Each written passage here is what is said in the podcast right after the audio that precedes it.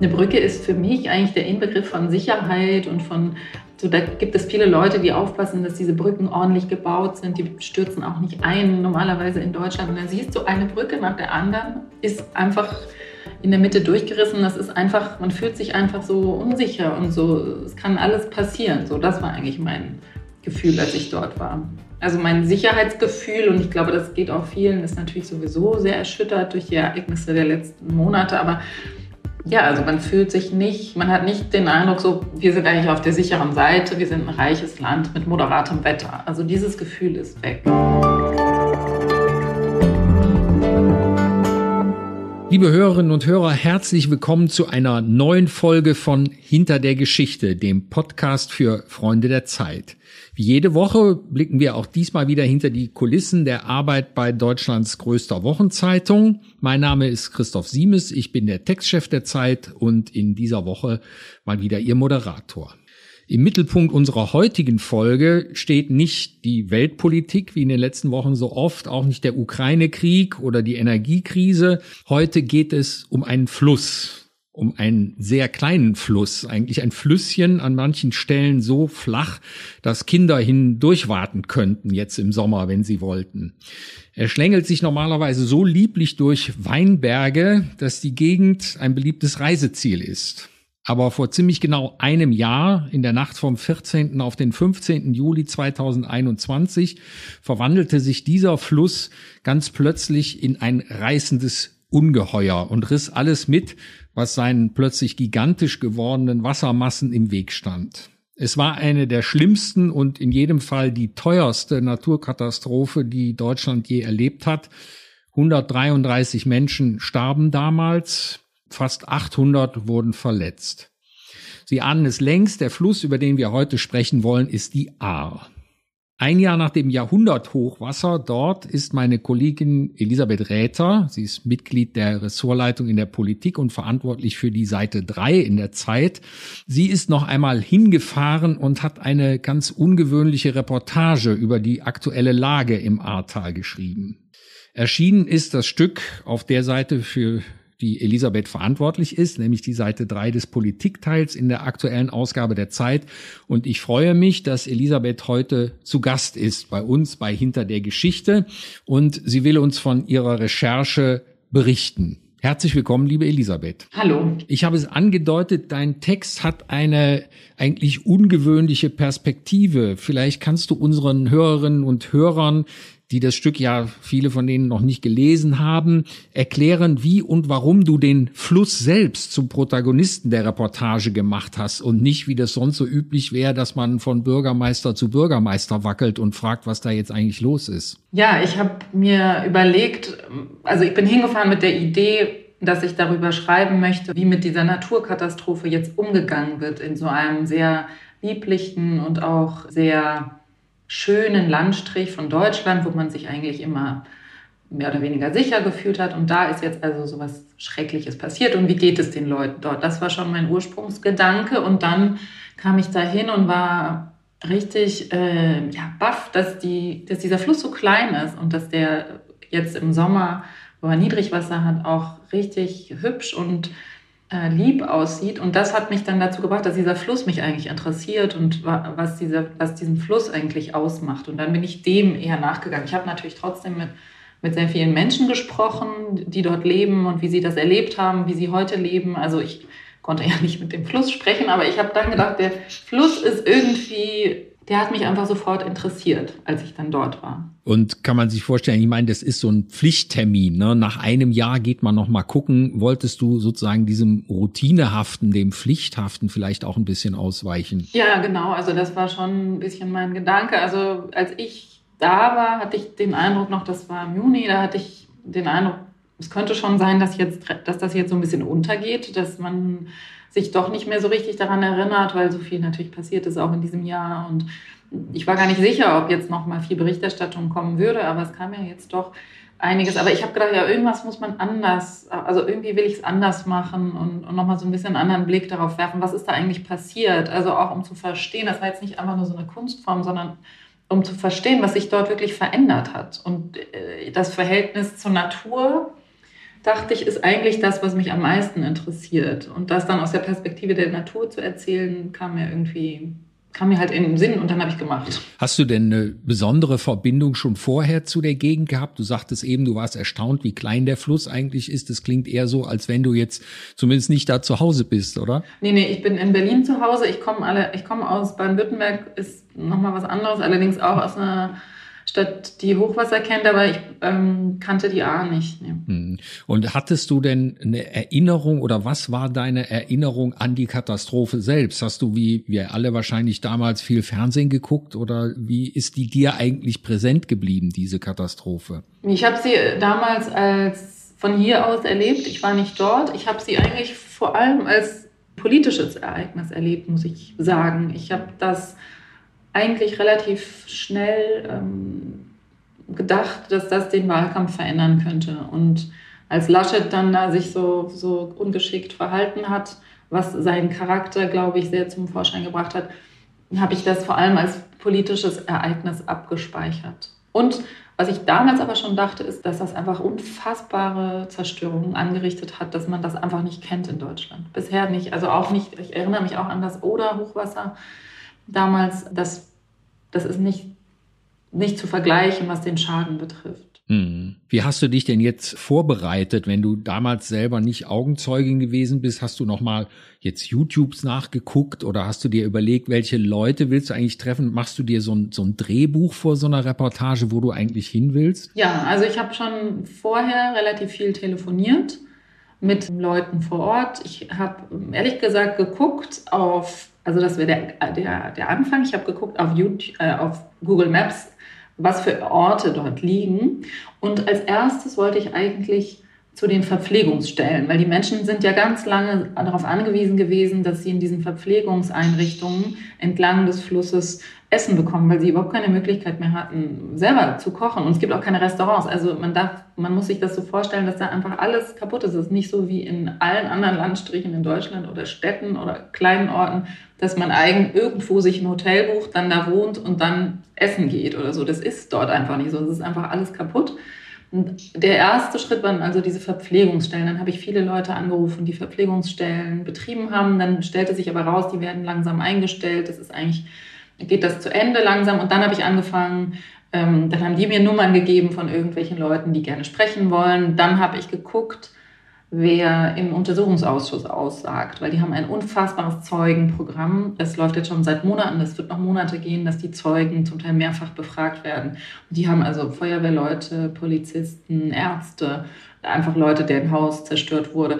Und da habe ich dann geguckt, das ist ja öffentlich, wer ausgesagt hat und habe diese Leute kontaktiert. Die wollten nicht alle sprechen, aber einige haben sich bereit erklärt und mit denen habe ich dann Termine gemacht.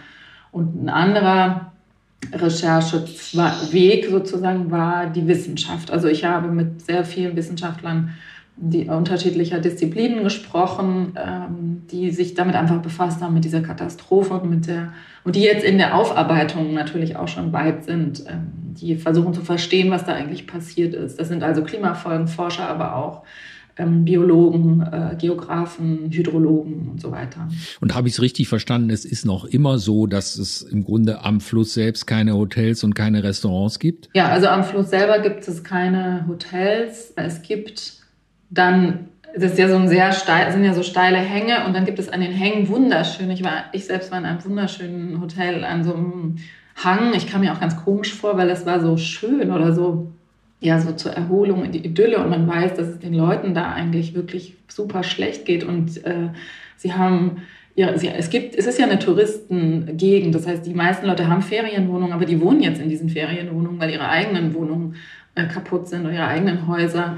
Und es, die ganze äh, touristische Infrastruktur ist kaputt. Aber ich selber war in diesem Touristenhotel da über den Weinbergen und es war total schön. Wie lange warst du unterwegs? So eine knappe Woche war ich da. Und du sagst schon, du hattest so ein seltsames Gefühl. Was würdest du sagen, war dein, dein Grundgefühl, als du da durchgefahren bist? Ist es Entsetzen oder ist es Demut vor der Macht der Natur oder was hat dich da so umgetrieben? Ich meine, ich, ich hatte natürlich auch vorher mir Bilder angeguckt und Videos und ich wusste ja, es ist alles kaputt. Die Leute haben mir das auch gesagt, aber wenn man das sieht, ist es nochmal, das, das berührt einen nochmal anders. Das ist wirklich die, diese Gewalt, die da die man da angucken kann, die, die, diese Sinnlosigkeit auch dieses Ereignisses, das wirklich ganzen Brücken zum Beispiel. Also eine kaputte Brücke hat irgendwie nochmal was. Eine Brücke ist für mich eigentlich der Inbegriff von Sicherheit und von so, da gibt es viele Leute, die aufpassen, dass diese Brücken ordentlich gebaut sind. Die stürzen auch nicht ein, normalerweise in Deutschland. Und dann siehst du eine Brücke nach der anderen, ist einfach in der Mitte durchgerissen. Das ist einfach, man fühlt sich einfach so unsicher und so, es kann alles passieren. So, das war eigentlich mein Gefühl, als ich dort war. Und würdest du sagen, dass das vielleicht auch ein bisschen dein Weltbild sozusagen erschüttert hat, dass wir in, in so einem in vielerlei Hinsicht doch sehr sicheren Land leben? Ja, also auf jeden Fall hat das, macht es einem Angst, ja. Doch, also man, und man denkt eben, es ist nicht so abstrakt, äh, wie man das vielleicht gerne hätte. Mir hat auch ein, einer der Hydrologen gesagt, das ist natürlich in dieser Talsituation besonders schwierig. Das, der Fluss kann dann so anschwellen, aber findet keinen Platz. Aber wenn es so ein Starkregenereignis in einer Stadt gibt zum Beispiel, ist das total gefährlich, weil die U-Bahn-Schächte volllaufen, die Keller und so weiter. Und wir, es gab ja auch Bilder in einer chinesischen Stadt, war das, wo die U-Bahn-Schächte voll liefen und zwar wirklich schnell. Und äh, das heißt, es ist überhaupt nicht ausgeschlossen, dass das auch in der Stadt passieren kann. Deswegen, also mein Sicherheitsgefühl, und ich glaube, das geht auch vielen, ist natürlich sowieso sehr erschüttert durch die Ereignisse der letzten Monate. Aber ja, also man fühlt sich nicht, man hat nicht den Eindruck, so, wir sind eigentlich auf der sicheren Seite, wir sind ein reiches Land mit moderatem Wetter. Also dieses Gefühl ist weg. Durch deinen Text klingt so ein bisschen an, aber auch, dass man es eigentlich hätte besser wissen können. Also, dass man, wenn man nur ein bisschen länger nachgedacht hätte, äh, hätte feststellen können, dass diese Sicherheit zumindest im Ahrtal immer trügerisch gewesen ist, oder? Ja, das stimmt. Aber ich, mir war das wichtig, nicht, nicht so zu urteilen im Sinne von, äh, wie blöd sind die denn, ähm, dass sie das nicht gecheckt haben. Ich glaube, es gab wirklich eine massive Schwierigkeit für die Leute, die das einschätzen mussten, zu verstehen, was da passiert. Und die Menschen sind ja generell nicht besonders gut im Umgang mit seltenen Ereignissen. Ähm, es hatte ein Hochwasser gegeben 2016, was, wo die A schon einen Höchststand erreicht hatte. Das heißt, man ging eigentlich davon aus, die nächsten 100 Jahre ist man jetzt wieder sicher. Beziehungsweise man hat gedacht, vielleicht kommt noch mal so ein Hochwasser, aber damals hatten wir das ganz gut im Griff durch Sandsäcke und so weiter, durch kleinere Maßnahmen. Und dass das so massiv sein könnte, das, das war schon sehr schwer abzusehen, weil es in den Wassermassen ungefähr dieselbe Menge hatte wie 1804. Das war auch ein Jahrhundert-Hochwasser, aber durch die sehr dichte Bebauung hat das Pegelstände erreicht, die weit höher lagen, also zum Teil acht Meter über dem Stand von 1804. Aber wer soll das vorher wissen? Also deswegen war es mir wichtig, zu, nicht da jetzt hinzukommen, zu sagen, ich hätte es besser gemacht. Ja? Also hinterher ist man immer schlauer. Aber dass jetzt wieder genauso gebaut wird wie vorher, das finde ich schon problematischer, weil ich denke, das muss doch eigentlich jetzt, also darüber finde ich, sollte man mehr sprechen zumindest. Mhm. Die Menschen, die in deinem Text auftreten, die bleiben anonym. Das sind ein Bürgermeister, eine Frau und ihre Mutter, ein Winzer, Feuerwehrleute. Ist es sozusagen auch dem geschuldet, dass man da niemanden hinhängen will oder wollten die ihre Namen einfach nicht genannt wissen? Mm, doch, ich hatte die gar nicht gefragt, aber sie waren, viele waren ein bisschen auch skeptisch oder hatten nicht so Lust, dass dann ja jemand kommt und ihnen erklärt, wie man die Sachen besser macht. Und ich finde eben, die Leute waren sehr, die waren ja wirklich unmittelbar betroffen von der Katastrophe. Die haben wirklich traumatisierende Dinge erlebt. Also das ist auch nicht einfach mit, es ist ja immer so für uns Journalisten, wenn wir mit Leuten über ihre schrecklichen Ereignisse sprechen, dass wir aufpassen müssen, dass die da nicht dann das quasi nochmal erleben. Also da muss man ja vorsichtig sein. Und also ich hätte es ganz falsch gefunden, wenn man den Leuten, die unmittelbar betroffen sind, dann auch noch vorwirft, dass sie irgendwie auch selber eine Verantwortung haben. Also das hätte ich total falsch gefunden. Und dann sind das ja Leute, die nicht die Öffentlichkeit suchen. Das sind einfach ganz normale Menschen, die ähm, gar kein Interesse daran haben, jetzt groß in der Presse aufzutreten. Deswegen dachte ich, das ist auch nicht deren, das muss auch nicht sein. Also ich hatte das Gefühl, man muss die auch ein bisschen im Frieden lassen. Du bist stattdessen sozusagen deinem Protagonisten auf der Spur geblieben und bist auch zur Quelle der A gefahren. Das fand ich eigentlich auch eine, eine, sehr überraschende Szene, weil dieser Fluss entspringt irgendwo im Keller eines alten Hauses in Blankenheim in der Eifel. Ja. Wie bist du darauf gekommen, überhaupt dahin zu fahren? Oder was hast du dir erwartet, als du dahin gefahren bist? Ich hatte das eben festgestellt, dass die, also die A ist ja ein sehr kleiner Fluss, ist ja im Gegensatz zum Rhein oder so nicht so, dass die jetzt durch drei Länder oder so fließt, sondern die ist ja wirklich nur in Deutschland noch nicht mal 100 Kilometer lang. Und dann habe ich, das fiel mir dann auf, eben bei den verschiedenen, bei meiner Lektüre. Und dann habe ich gedacht, eigentlich ist es doch mal interessant zu sehen, wo die herkommt. Und An die Mündung bin ich auch gefahren, aber ich dachte, die Quelle wäre auch interessant. Aber da dachte ich noch, eine Quelle ist so, wie man sich das vorstellt, irgendwo aus so einem Stein oder so spritzt irgendwas raus. Aber dass das dann in so einem Haus ist, das dachte ich, ist irgendwie, muss man unbedingt erzählen. Ja, es ist ja völlig äh, überraschend, ja.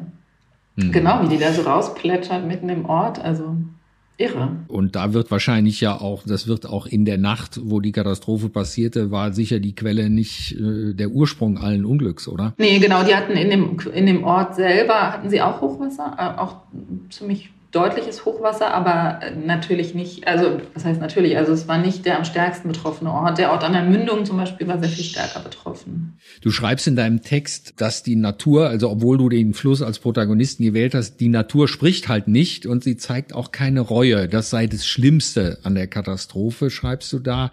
Wieso ist das das Schlimmste, dass sie nicht spricht? Ja, weil ich glaube, dass es so eine, dass diese Sinnlosigkeit des Ereignisses für die Menschen denen dort diese Gewalt widerfahren ist, das ist das Unbegreifliche. Also natürlich ist Gewalt, ähm, die Menschen sich untereinander antun, auch unbegreiflich, aber man kann mit Empathie oder so da weiterkommen. Aber bei so einem Fluss, da denkt man, warum macht der das denn? Also was, hm. was will der von uns? Hm. Hast du den Eindruck, dass diese, dieser Versuch, das Ganze jetzt juristisch aufzuarbeiten mit einem Untersuchungsausschuss, ich glaube, es gibt auch einige strafrechtliche Ermittlungen gegen den Landrat äh, des Zuständigen und ist es vielleicht ein Versuch, etwas begreifbar und, und sozusagen eine Kausalität herzustellen, die man aber vielleicht am Ende gar nicht kriegen kann, weil es eben ein, eine Naturkatastrophe äh, ohne Sinn und Verstand bleibt. Ja, also ich glaube, diese, es gibt zwei Untersuchungsausschüsse in, in NRW und in, ähm, in Rheinland-Pfalz, in parlamentarische Untersuchungsausschüsse und es gibt strafrechtliche Ermittlungen gegen den Landrat des Landkreises.